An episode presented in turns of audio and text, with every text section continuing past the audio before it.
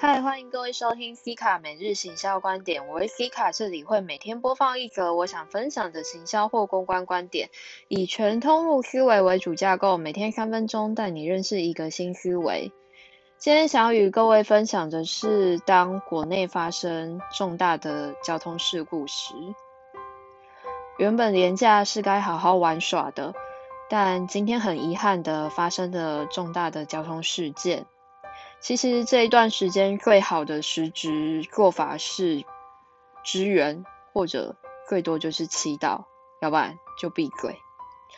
原本打算沉默的我，最终还是决定来写这一篇文章，也来谈这一件事。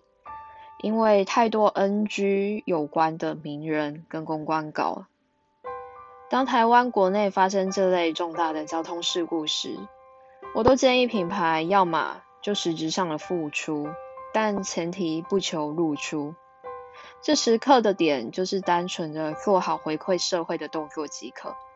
无论如何，就算你怎么不张扬，最后一定会有人惦记着这一份好，也正在为品牌做长尾的效应。的确，我已经看到几个品牌开始有动作了，这很好，就是取之于社会，用之于社会。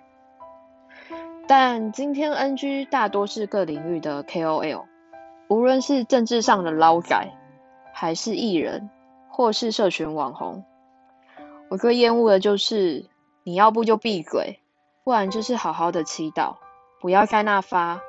我差点坐上那台车，还好我换的车，我换的车票刚好抢不到。或是你看生命多无常啊。这些话真的不适当在这个当下说，你知道这是二次伤害吗？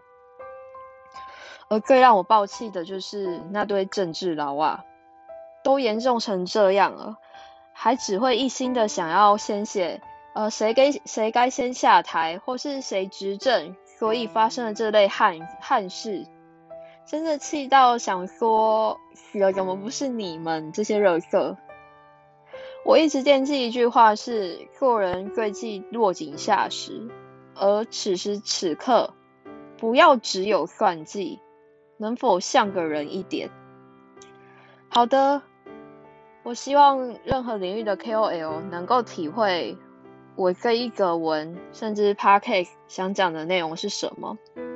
而如果你是品牌端的决策者，此时此刻能帮的也尽量帮忙。最后，希望死者得到安息，伤者能够治愈，而家属能慢慢的走出伤痛。我知道很难，但日子还是要过。因为今天是一段蛮伤心的事，所以就不不会有片尾了。大家拜拜。